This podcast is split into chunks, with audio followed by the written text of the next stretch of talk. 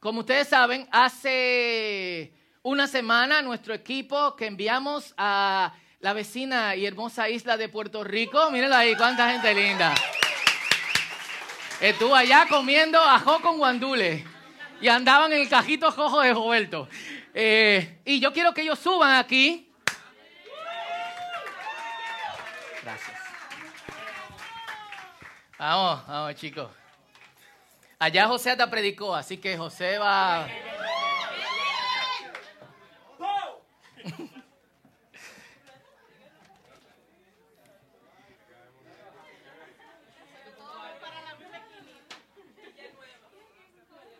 Faltan, faltan gente. Ocho, ¿quién más? Falta Esdras que no ha llegado. ¿Eh? Don Magino, que Don Magino es el papá de, de Lauri, no está aquí. ¿Quién? Falta Diomedes Esdras, 1, 3, 4, 5, 6, 7, 8. Raúl está ahí. ¿Quién falta? Diomedes, Esdras y Magino. Pero están aquí representando. Un aplauso para los muchachos que nos representaron eh, súper bien.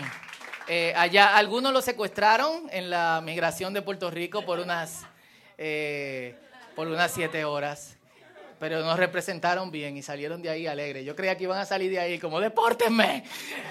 Eh, lo pensaron, pero no me lo dijeron, así que gracias eh, por manejarlo bien y así. Eh, y bueno, si vamos, yo creo que tengo esto aquí, pasando algunas fotos para que ustedes vean las cosas que, que fueron viviendo durante la semana. Llegó Esdras, un aplauso a Esdras. Eso es el ala de un avión y parece... Eh, eso es aquí. Eh, eh, ahí están los muchachos representando. Ahí lo están entrando en la van, repartiendo cosas. Eh, es el apartamento de Asbel y Melina, que está, Joelia estaba haciendo la danza del agua. Eh, pero bueno, eh, fue un tiempo muy, eh, muy ápero en que ellos pudieron impactar la comunidad junto con el trabajo que ya se está haciendo allá, ayudar en la reconstrucción de algunas cosas dentro de la iglesia y en la casa de algunos de, de los hermanos. Ahí está José, versión Jeremy Camp. Él ni brinca en el culto, pero baila por ahí.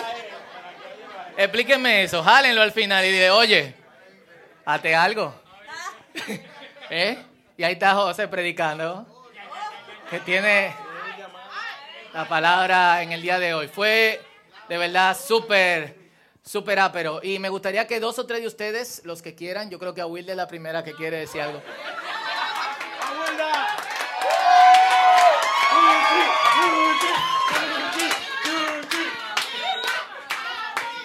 Eh, eh, la chuchi.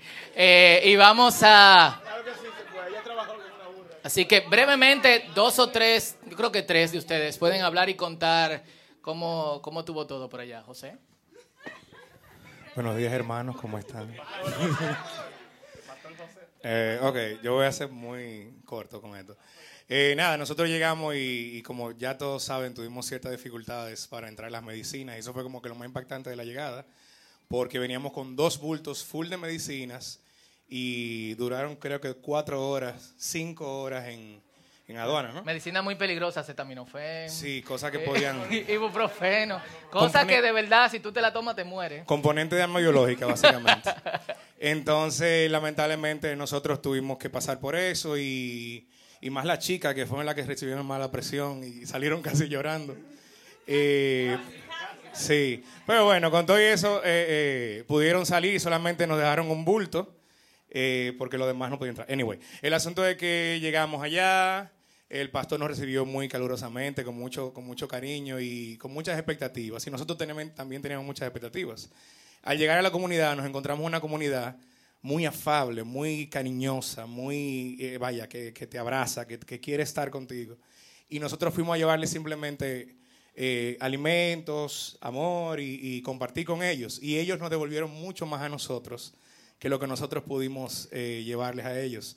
Eh, dato curioso, íbamos a cada casa y la comida como que avanzaba, como cada vez era más buena, así como que una cosa impresionante. Y, por mi parte, algo que, me llamó mucha atención, en esa parte nosotros estamos entrando los, los, los suministros y entonces fuimos Ángela y yo a, un almacén que tiene FEMA que ellos suplen a las iglesias, están dándole, dándole eh, esos suministros a las iglesias. Y entonces nosotros entramos el, el vehículo, una camioneta, y el, eh, esa camioneta y, y, una minivan de pasajeros. Y, las, y una muchacha se nos acerca con una tablilla y o sea, ¡tienen 15 minutos! Y empezaron a meter cosas a la camioneta, así yo, wow, wow, wow, ¿qué pasó aquí? O sea, fue una cosa impresionante. Y después me dice el pastor, esa gente son voluntarios, esa gente no le dan, no, no, no tienen paga, y son, algunos son exadictos, y gente que eran de la calle, que están ayudando a la comunidad por medio de las iglesias. Entonces hay que hacer una lista, un número, un asunto, y, gracias a Dios pudimos recibir los suministros a tiempo y poder repartirlos. Eh, para no terminar, o sea, quedarme con el cuento entero, eh, vamos a, no sé, ¿quién más quiere hablar un poco? ¿Quién más quiere hablar? Ángela tiene los ojos de que quiere hablar.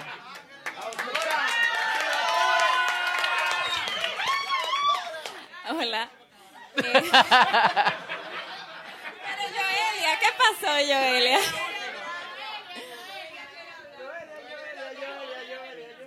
Sí, eh, fue una experiencia muy bonita. Realmente el primer día yo me quería devolver.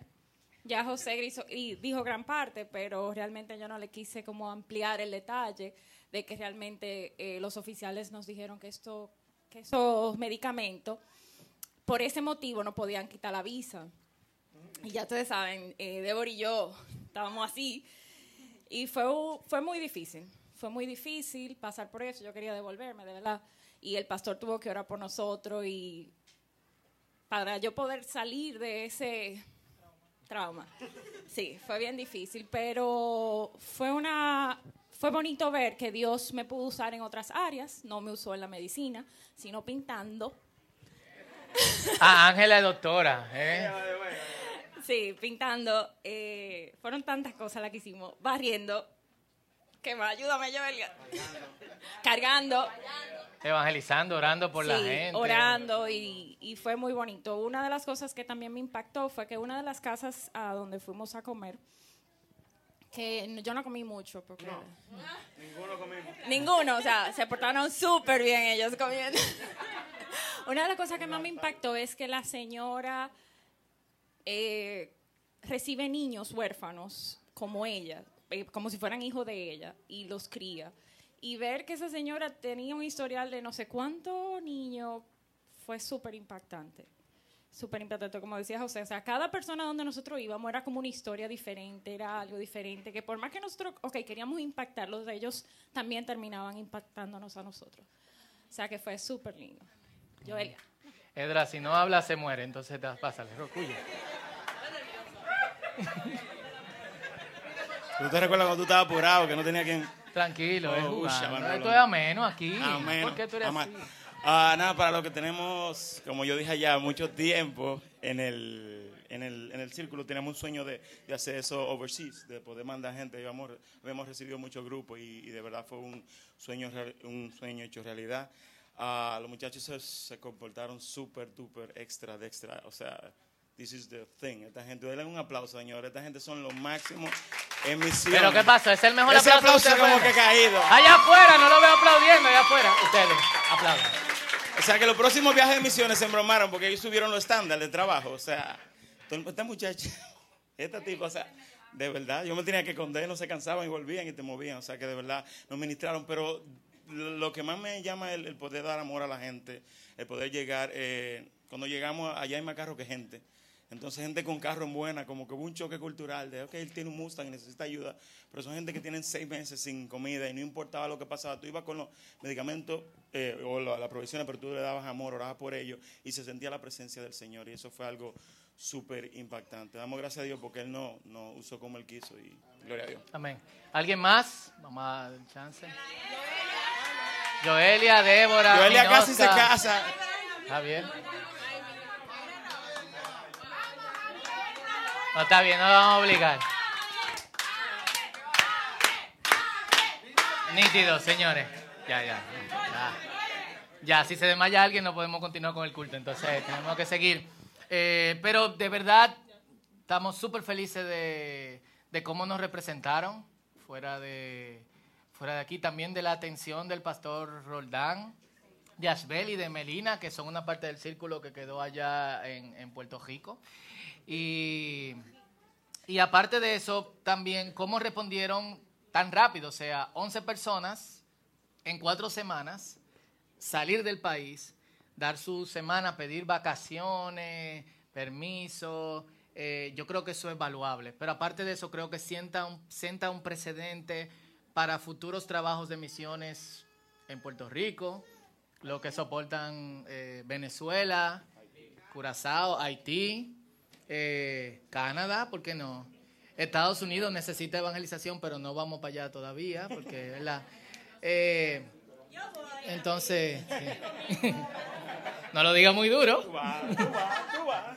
Eh, entonces yo creo que, que, que de verdad nosotros que hemos recibido tanta ayuda por tantos años de gente que, que viene, eh, saber que ahora no puede ayudar es como... pff. Eh, así que mantengamos eh, Puerto Rico en nuestras oraciones. Después ustedes pueden conversar con los muchachos. La situación en, eh, en la isla. Siguen llegando dominicanos en Yola. No tiene ningún sentido, pero el mismo día que ellos llegaron, llegaron 20 en Yola. Y dije, wow, nuestro grupo llegó seguro.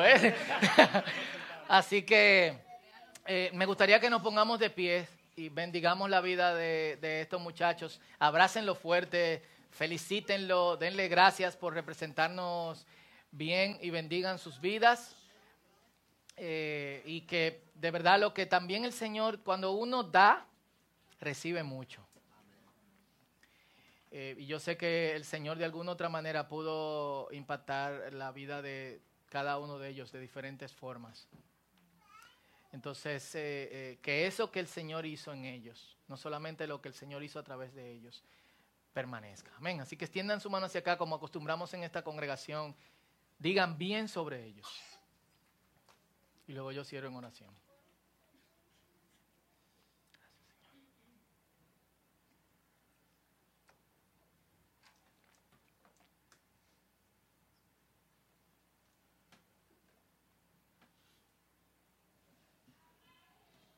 Padre, gracias por eh, los muchachos, también Diomedes y don Regino, que, no están aquí. Don Regino pertenece a otra comunidad de fe. eh, Diomedes ha estado enfermo, parece que esa ha sido la situación por la que no está aquí.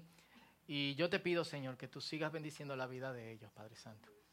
Que esto que nosotros vemos aquí, ya que durante tantos años hemos hecho un trabajo en nuestro país, tú nos ayudes como iglesia a poder seguir impactar a otros países que necesitan ayuda, Señor, y que nosotros de alguna otra manera, con nuestros recursos o con los recursos que levantemos, podamos ayudar, Señor.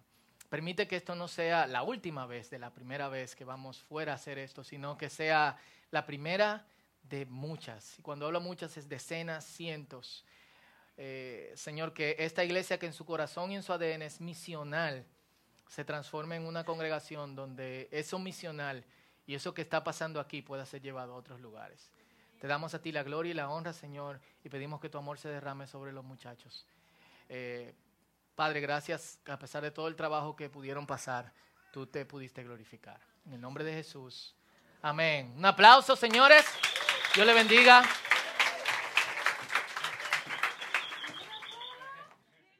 Nosotros estamos en nuestra serie ADN. Y algunas de las cosas que, que hemos hablado, estamos en nuestra versión 9 y todavía quedan. ADN son las cosas que nos hacen a nosotros el círculo. Y muchas de estas cosas son lo que hacen al creyente creyente eh, en el Señor. ¿Y se acuerdan algunas de las cosas?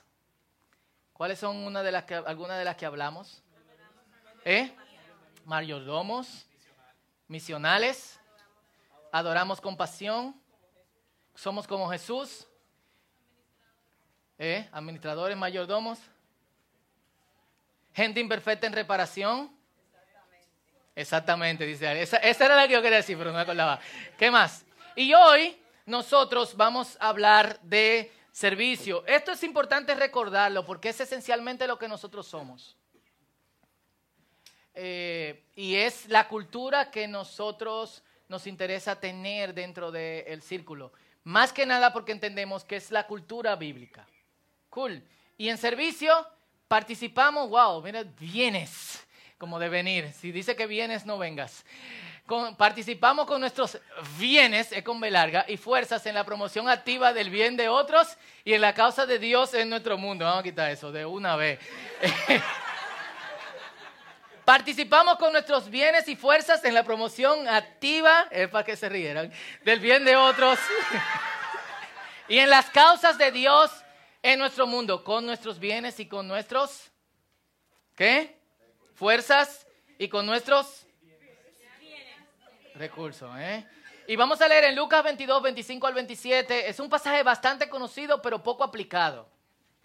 Son del tipo de cosas que no hay que predicarlo. Uno lo lee y simplemente tiene que ponerlo en, eh, en práctica. 22, 25 al 27, lo que tiene en la Biblia azul, página 841, si no buscan, si no saben cómo buscar rápido. Eh, y nos fuimos. Eh, el contexto la mayoría lo saben. Jesús está caminando con los discípulos y están, ya se va. Ellos están discutiendo quién va a ser el mayor, quién va a ser el jefe cuando Jesús se vaya. Y Jesús le dijo, en este mundo, los reyes y los grandes hombres tratan a su pueblo con prepotencia. Sin embargo, son llamados amigos del pueblo. Algo que no ha cambiado en dos mil años. Pero entre ustedes será diferente. ¿Entre quién? Entre nosotros el más importante de ustedes deberá tomar el puesto más bajo, como pasa en todas las iglesias. ¿Ustedes no se han dado cuenta de eso?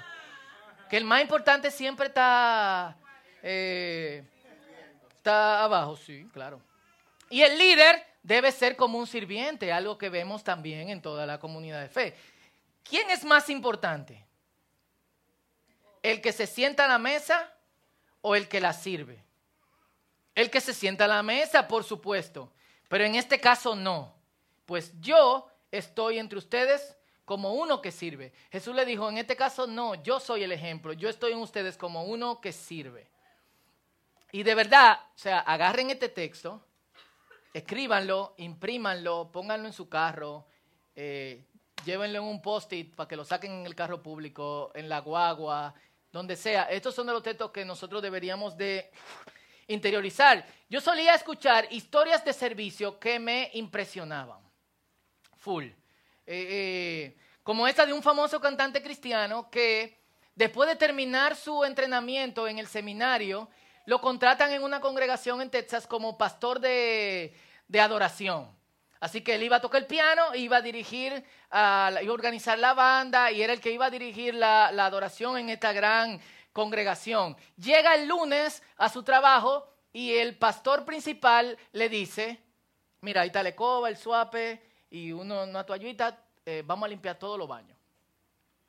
Así que él pasó, versión Karate Kid, wash off, wash on, eh, full, limpiando baños la primera semana y el domingo cuando iba a tocar no tocaba la segunda semana, y el domingo cuando iba a tocar no tocaba, la tercera semana, la cuarta semana.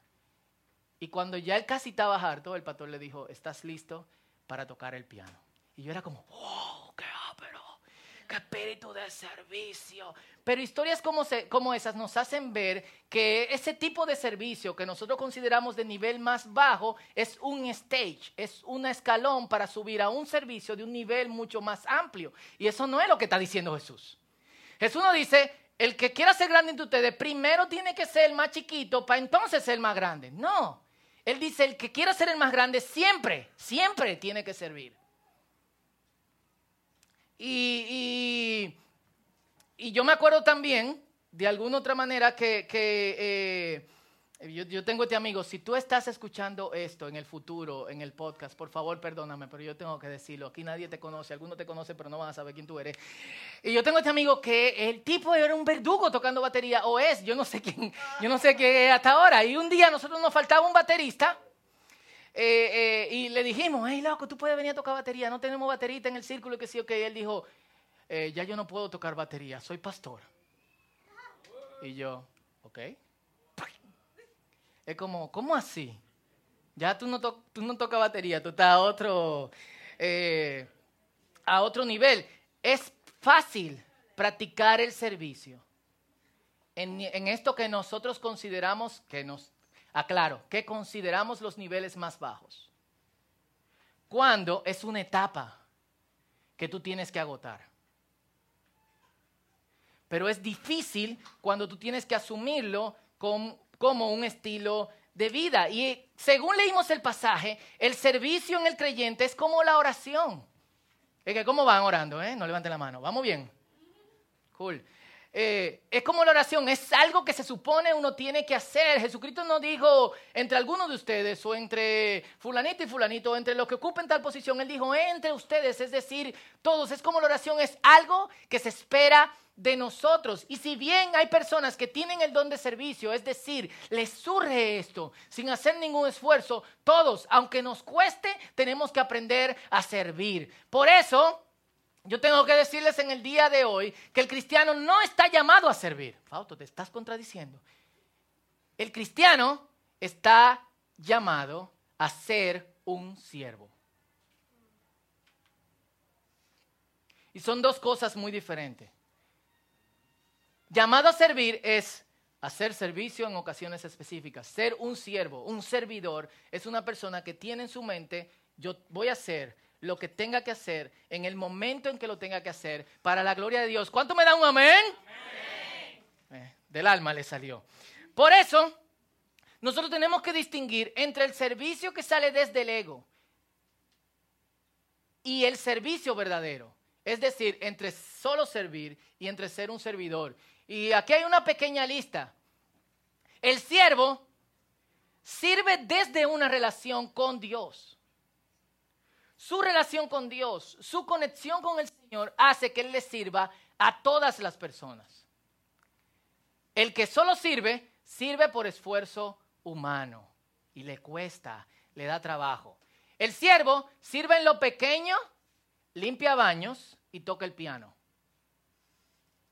No solamente limpia baños para llegar a tocar piano. El siervo no le importa ser reconocido, lo que hace no es para que lo vean, ¿tú entiendes? Y que aquí Manín limpiando el baño de la iglesia como el real servidor. un selfie que nunca veremos. ¿Quién ha visto un selfie así? De que aquí en el inodoro del círculo, para la gloria del Señor. Aleluya. ¿Eh? Como el real servidor no bulto. ¿Eh? Está fuerte eso. El que solo sirve busca el reconocimiento humano. Full.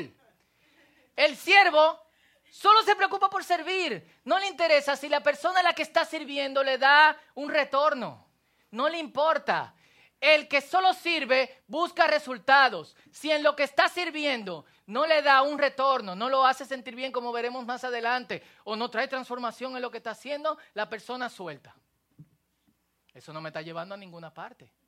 El siervo sirve y le deja el asunto a Dios. Sirve a todos, a todo el mundo. Toda clase social, toda raza, toda nacionalidad. El que solo sirve, elige a quién servir. Por ejemplo, es muy fácil una persona de clase media o clase media alta servirle a una persona de una clase más baja. Pero es muy difícil una persona de clase media o de clase baja servirle a una persona de clase más alta. ¿Por qué? Se siente como humillación, ¿verdad? ¿Qué va a pensar esta persona de mí? ¿Está pensando que yo estoy haciendo esto por un intercambio? ¿Que yo voy a sacar algo de esto? El siervo sirve lo sienta así o no. No es una cuestión de sentimiento. Y el que solo sirve es cuando lo sienta. Yo no siento hacer eso. No, no está chulo esa cuestión. En esencia, quien se transforma en un servidor, un siervo, la palabra en la Biblia es esclavo. Y yo me recuerdo, yo, yo recuerdo estar en esta discusión eh, en un grupo de, de, traducción para una Biblia de, en Estados Unidos, donde ellos estaban buscando cómo iban a traducir la palabra esclavo en esta nueva versión al inglés, porque esclavo suena fuerte. Entonces, ¿cómo lo iban a poner? ¿Eh? Pero lo que dice lo que, lo que, lo que dice, y Pablo dice, yo soy un esclavo de Jesucristo. Y así me considero. Obviamente el esclavo en tiempos bíblicos era muy diferente al esclavo en el tiempo, en el tiempo de hoy. Y el esclavo al que se refiere Pablo es el esclavo que decide estar con el amo por amor. Por ejemplo, entre los judíos solamente tú podías tener una persona como esclavo, que era, era un siervo, al que tú solamente le dabas comida. No era de estos esclavo a lo que tú le das latigazo. Pero en el séptimo año tú tenías que liberarlo. Esa persona, si se sentía atado a ti, si se sentía conectado contigo, decía yo quiero seguir sirviendo. Y entonces se le perforaba la oreja. Y esa perforación en la oreja indicaba que esa persona quería estar con esa persona por siempre. A eso que se refiere Pablo. Y esa persona servía desinteresadamente. Este es el siervo en el contexto, en el contexto bíblico. Y esta persona es movido desde el amor de Dios, el amor ágape, porque es lo único que hace que el servicio sacrificial, sea verdadero. Este pasaje de 1 Corintios 13, del 1 al 3, creo que lo dice mejor de lo que yo lo pudiese decir. Dice, si hablo en lenguas humanas y angélicas y no tengo amor, vengo a ser como metal resonante o címbalo retumbante. Eso es como una cuestión desafinada. Y si tuviera el don de profecía y entendiera todos los misterios, y tuviera todo el conocimiento, y si tuviera toda la fe de tal manera que trasladara los montes y no tengo amor, nada soy. Y entra la parte de servicio. Y si repartiera todos mis bienes para dar de comer a los pobres y entregar a mi cuerpo en sacrificio para ser quemado y no tengo amor,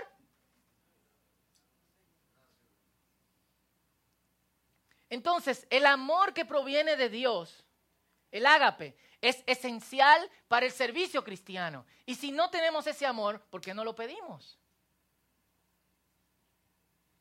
Si eso es esencial para el servicio, si eso es esencial para nosotros hacer lo que Jesús nos pidió que hagamos, ¿por qué no orar por eso? Señor, dame, dame ese amor. Porque hay gente que tú no amas, o me equivoco.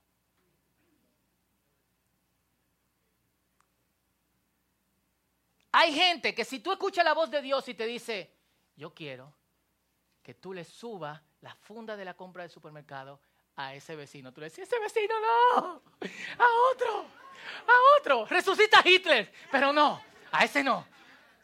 O, me equivoco, o nada más soy yo. Ah, ustedes creen que yo soy perfecto. Gente imperfecta en reparación. Ah, ah recuérdense, como decimos en buen dominicano. Ah, recuérdense. Eh, entonces el amor es esencial. ¿Y quién da ese amor? Si es el amor que proviene de Dios, ¿cuál es la fuente de ese amor? Dios. ¿Y con quién estamos conectados? Y si estamos conectados con Dios, ¿qué quiere Dios?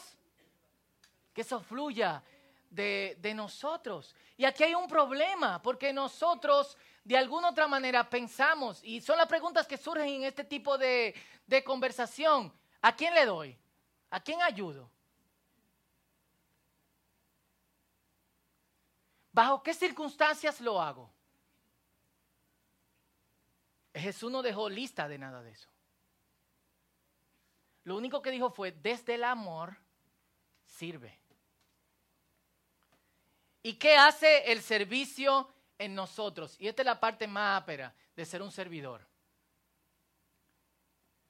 Porque algo esencial para ser un discípulo de Cristo es que nosotros sigamos esta receta si alguno quiere ser mi discípulo, niéguese a sí mismo, tome su cruz y sígame.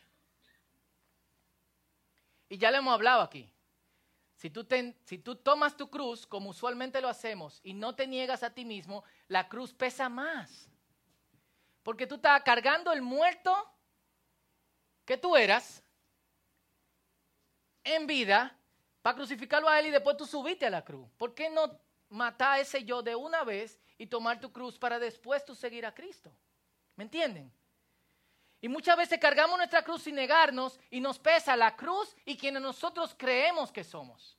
Que no somos quienes somos, porque nosotros somos quienes somos dentro de nosotros y solamente nosotros sabemos quiénes nosotros somos. ¿Eh? Vamos a hacer un rap. Hermana. Entonces, lo esencial de, todo esto y de este tipo de servicio es que nos ayuda con algo que se hace difícil para nosotros. Y, el y es morir a los pequeños yo que nos aterran constantemente y de los que no nos hemos podido deshacer. Porque son varios. Nosotros actuamos de diferentes maneras delante de diferentes personas. Y nos transformamos. Y Jesús quiere que nosotros seamos el mismo siempre. Y no es cosa chula lo que nos está pidiendo Jesucristo.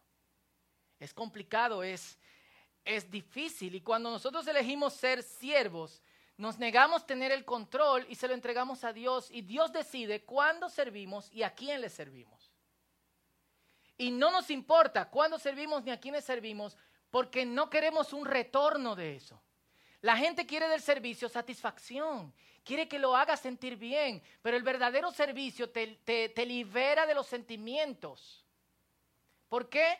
Porque aunque el falso servicio está controlado por el sentimiento, el verdadero servicio controla el sentimiento. Y hay momentos en que tú no vas a querer, pero tú dices, Dios me lo mandó y yo lo voy a hacer. Mandamiento y sentimiento no van dentro del mismo nivel. Y esto es algo que el Señor nos está mandando. ¿O me equivoco? ¿Qué leímos en la Biblia? ¿Se oyó como una sugerencia? ¿Se oyó como algo para algunas personas solamente? ¿Para quiénes se oyó? ¿Para todos o para algunos? Para todos. ¿Fue un mandato o una sugerencia? Porque yo quiero que estemos claros en ese sentido. ¿Es difícil? Sí, es difícil. Pero nos ayuda a terminar con el jueguito de la promoción y nos lleva del orgullo a la humildad, porque la humildad no es algo que tú obtienes al tú proponerte ser humilde. La humildad es algo que tú obtienes cuando tú empiezas, olvidándote de tus sentimientos, a actuar como tú tienes que actuar, especialmente centrado en que tú quieres obedecer a Dios. Y no importa que tú no vayas teniendo ese amor, vamos orando por ese amor ágape hasta que pase y hasta que nosotros se, nos se haga posible el nosotros servir desde ese amor. ¿De qué forma nosotros podemos servir?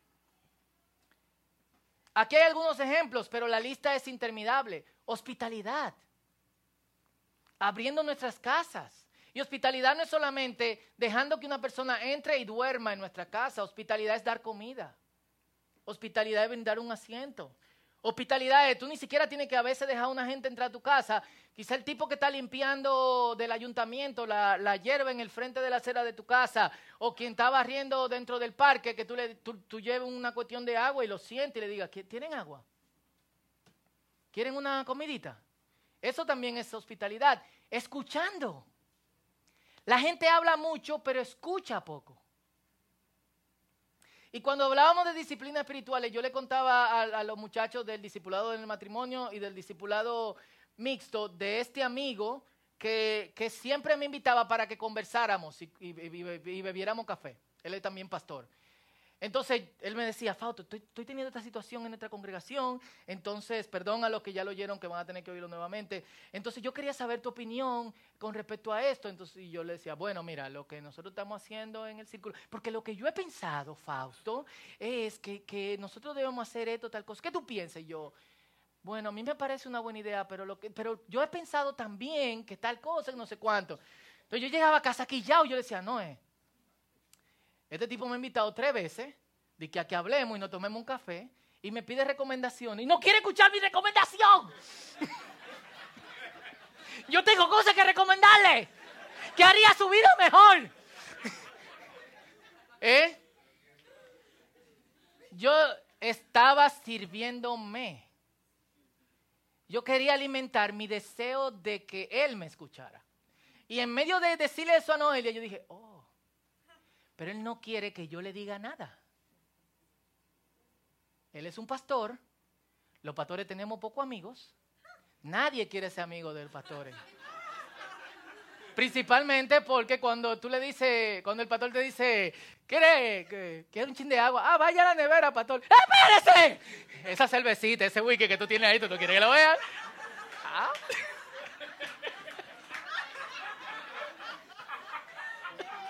¿Eh? Y uno está bien, pero... ¿eh?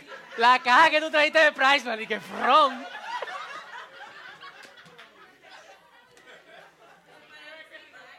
Todos los que no me invitan a su casa se están riendo. Eh, porque hay cosas que tú no puedes decir, porque de alguna otra manera tú te sientes extraño en ciertos ambientes con esta persona que ahora es tu pastor. Entonces yo dije, wow, es lo que necesita alguien que lo escuche. La próxima reunión que él me llamó para que nosotros habláramos, me dice, Fausto, yo estoy pensando que hacer tal cosa. ¿Cuál ha sido la experiencia de ustedes en eso? Entonces yo hacía silencio. Decía, mm", y él arrancaba. Y yo no hablaba. Y llegaba a mi casa tranquilo. Pero entendí que era un servicio que él necesitaba. El que alguien lo escuchara. Los esposos pasamos por eso muchas veces. Hemos tenido experiencia donde la esposa te dice, mira, yo tal cosa, ok, lo que tú tienes que hacer es que si yo cuánto, pero yo no te estoy pidiendo tu recomendación. ¿Por qué me estás preguntando? Yo quiero que me escuches. Por eso yo les recomiendo a todas las esposas, cuando hablen con sus esposos, díganle, yo no quiero tu opinión, yo quiero... Es verdad, es verdad. ¿Está claro? Lo que se va a casar, aprendan, todos los esposos están de que... Escuchen, esposas, yo no quiero que me digas nada. ¿Para dónde tú vas? Yo no quiero que me digas nada. Yo lo único que quiero es que tú me escuches. Y arranca por ahí y te queda con cara interesante así. Eso es un servicio que tú le estás brindando. ¿Por qué? Porque nosotros estamos llenos de situaciones donde se nos habla mucho, pero donde somos escuchados pocos, estando ahí. En muchas ocasiones lo único que tú necesitas para servir es estar. ¿Estoy aquí? Ah, pero yo no te necesito. Estoy aquí. Dando de nuestros recursos. Este es el servicio más fácil porque tú no te involucras. Pero cuando tú desde tus recursos, trata de conocer a la persona, trata de involucrarte, trata de saber lo que está pasando. Si hay algo que tú vas a donar, cómpralo con ellos. Llévalo juntos. Pasa por eso. Dando nuestro tiempo, el tiempo ahora mismo es el recurso más caro.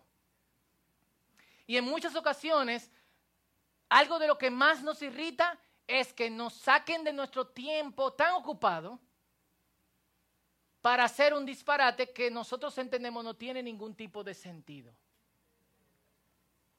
Pero dar nuestro tiempo, en muchas ocasiones, es el mejor servicio que podemos dar.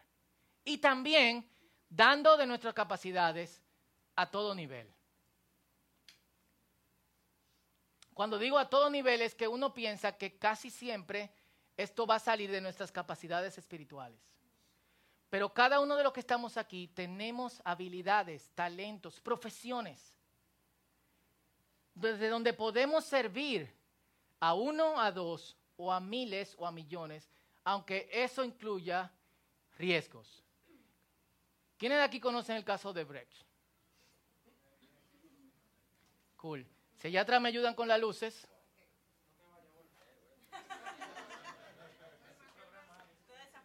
Le presento a Dante, procurador fiscal de Brasil, cristiano y quien llevó a toda esta gente a la cárcel. En Brasil, Una investigación federal conocida como Operación Autolavado está investigando acusaciones acerca de 3 mil millones de dólares pagados en sobornos en un esquema de corrupción en la compañía petrolera estatal Petrobras. Incluso en Brasil, un país con una larga historia de escándalos de corrupción, Operación Autolavado se convierte rápidamente en la más grande. Cientos de miles de brasileños están marchando en las calles de todo el país pidiendo poner fin a la corrupción. El caso está siendo dirigido por el fiscal federal de 37 años, Deltan Dallagnol, que ha implicado a altos funcionarios del gobierno, incluyendo a senadores, gobernadores, secretarios de Estado, incluso al presidente. Cuando empecé como fiscal federal, quería detener esta corrupción para ayudar a la sociedad y mejorar a Brasil. En nuestro país, podemos calcular que la corrupción roba 60 mil millones de dólares por año. Cuando pensamos en qué podríamos usar ese dinero, como garantizar que millones de personas que no tienen acceso a agua corriente o drenaje lo pudieran tener. En los primeros casos que trabajé, yo pensé que podría lograr la justicia porque tenía mucha evidencia con relación a crímenes graves como corrupción, cometidos por personas en el poder. Pero en cada caso experimenté lo que todos mis colegas de todo el país han experimentado nuestro sistema no funciona en realidad contra los que están en el poder. Decidí no darme por vencido, pero me di cuenta que tenía que cambiar mi estrategia de combate. Si en verdad queríamos detener la corrupción, teníamos que cambiar las leyes de nuestro país. Cuando el caso de Petrobras llegó, Dios nos dio una ventana de oportunidad para hacerlo. ¿Quién la dio? Nuestra lucha es como la de David contra Goliat. Tenemos un equipo de 20 abogados contra cientos y cientos de los abogados mejor pagados de nuestro país. Nuestro caso es muy público, todos nos están viendo. Estábamos recolectando evidencia que muestra que cientos de políticos estuvieron involucrados en la corrupción, cientos, y estaban muy temerosos y enojados contra nosotros. Cada semana trataban de destruir el caso, han presentado acusaciones falsas contra las autoridades, contra los investigadores, contra los fiscales y contra el juez. Llegó a ser abrumador y pensé en darme por vencido. Pensé, el sistema es tan corrupto y malvado. ¿Acaso podrá prevalecer el bien? Sin embargo, yo vivo de acuerdo a mi fe y desde mi punto de vista cristiano no debo rendirme, debo prevalecer. Creo que tú y yo no solo somos responsables por lo que hacemos, sino también por el bien que no hacemos. Y yo estaba en una posición de influencia en donde puedo marcar la diferencia. Seguiré haciendo este trabajo, sin importar si ganamos o perdemos, porque eso es lo correcto. Necesitamos continuar en este caso y encontrar maneras de cambiar el sistema para que tengamos un mejor Brasil, con menos corrupción y menos impunidad. Tenemos que dar nuestro mejor esfuerzo en este momento.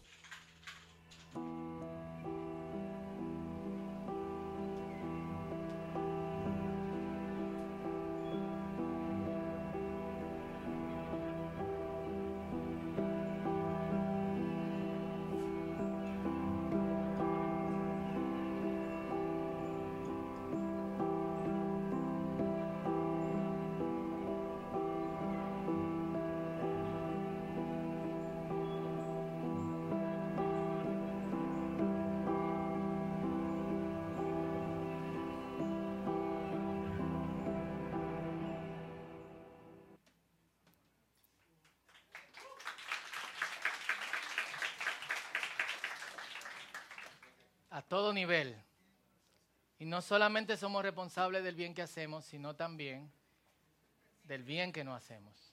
Y tenemos que hacer lo que tenemos que hacer, aunque parezca que no tiene resultados. ¿De dónde sale eso? Y los que conocen países tan corruptos como Brasil y han visto películas basadas en la realidad como Tropa Élite saben que este tipo tiene más guardaespaldas que Danilo hasta por arriba. O sea, su vida está en peligro, pero él entiende que su fe lo mueve a hacer lo que tiene que hacer. ¿A dónde te mueve tu fe? Es decir, ¿a dónde te mueve tu creencia en Dios? Esa es la mentalidad de un servidor.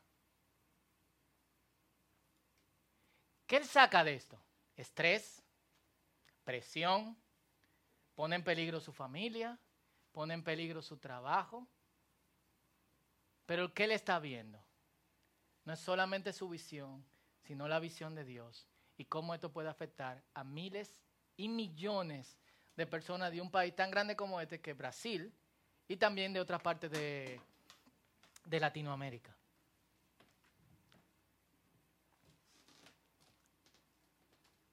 Y, y la última cosa es, no es solamente cuando servimos que nosotros estamos actuando de parte de Dios. Es también cuando otros de nuestra familia de la fe quieren servirnos y ayudarnos. Permitir eso es también un don de Dios. A los que son orgullosos y entienden que nadie, que no necesitan ayuda de nadie o que pueden hacer la cosa solo. Una buena disciplina espiritual es permitir y abrirte para que otros puedan también ayudarte. Porque el servicio tiene que darse no solamente en un ambiente donde es posible servir, sino también en un ambiente donde es posible ser servido. Y la cosa más insignificante que tú puedas hacer puede transformar la vida de una persona. Como una amiga que tiene tanto trabajo y tanta cosa y no tiene tiempo para absolutamente nada, y quizás no la creatividad de hacer, sacar esa amiga y llevarla a hacer algo. O aquí hay pareja en el círculo. Algo que están haciendo alguna gente que están cuidando a sus hijos para que esta pareja puedan tener una noche de, de, eh, privacidad y de intimidad. O a veces yo necesito una Coca-Cola. Estoy jugando. La cuestión es que nosotros pasemos de simplemente esperar a que se nos diga cómo tenemos que servir, a estar atento y abrir los ojos y ver cómo podemos colaborar y cómo podemos servir. Entendiendo que no es solamente el servicio puntual que hacemos, sino también transformarnos en servidores. Esto fluye del amor ágape, del amor que viene verdaderamente de Dios. ¿Y quién da ese amor? Dios. Solamente no cuesta orar, Dios lo da. Entonces, ¿dónde estás?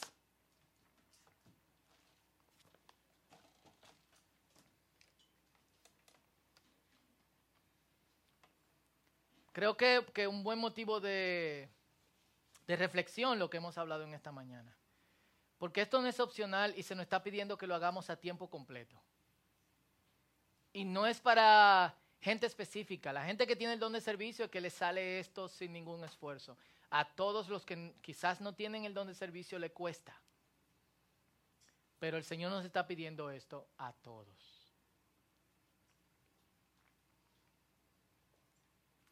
Y la primera reflexión en esta mañana es, ¿qué hay en mi corazón que me impide servir a todo el mundo? ¿Cuáles son los prejuicios que yo tengo?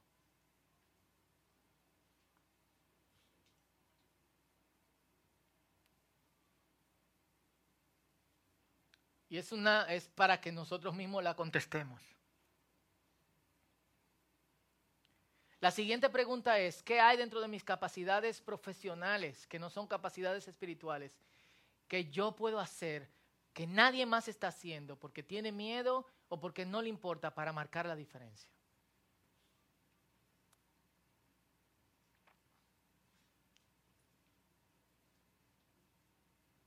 Tercero, ¿quién está a mi alrededor? un vecino, una vecina, un familiar. La Biblia dice, sirvan a todos, hagan el bien a todos, en especial a su familia de la fe. Yo digo también en especial a tu familia, a tus parientes.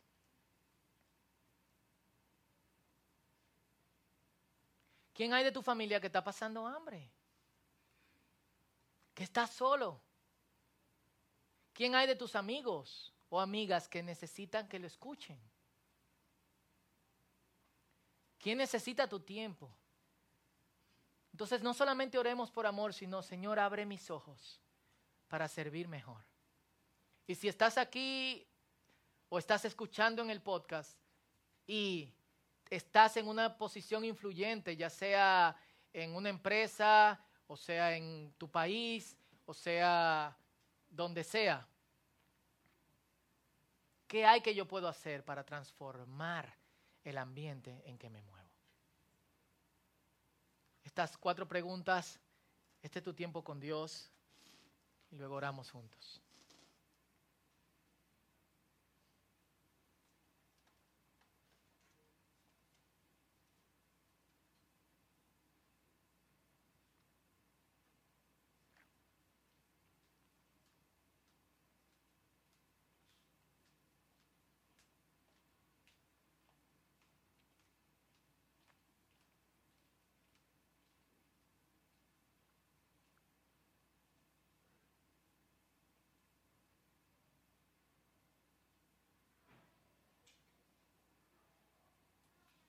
Si te puedes poner de pie conmigo.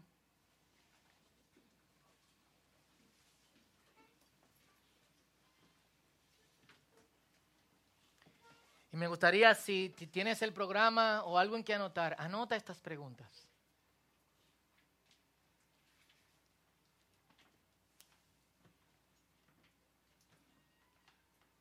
Ora por estas cosas, junto con la oración que, tengamos, que tenemos hoy.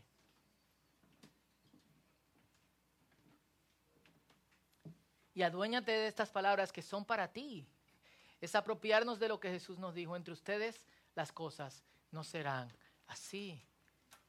Y con, con, con este señor de Brasil hemos visto qué pasa cuando la gente se toma las cosas en serio.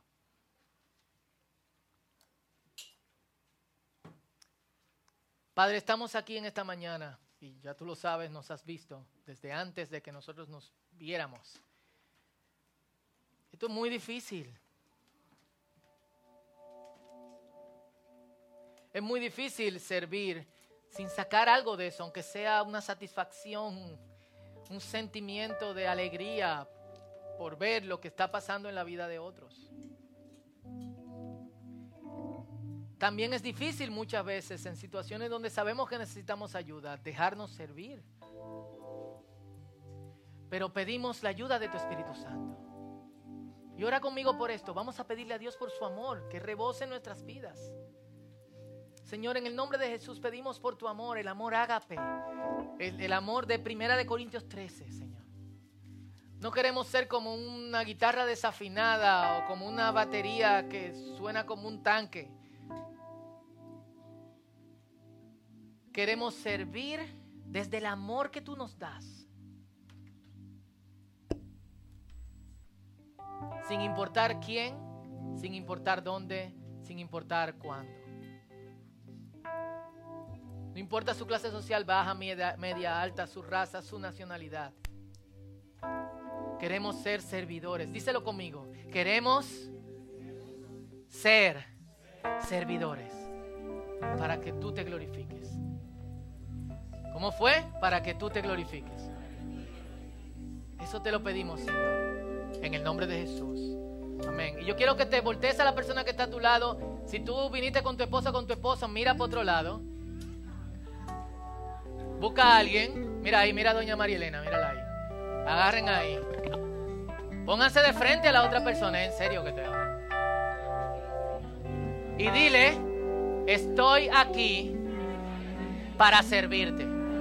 Díselo otra vez, estoy aquí para servirte. Un aplauso al Señor. Dios te bendiga. Vamos a adorar juntos.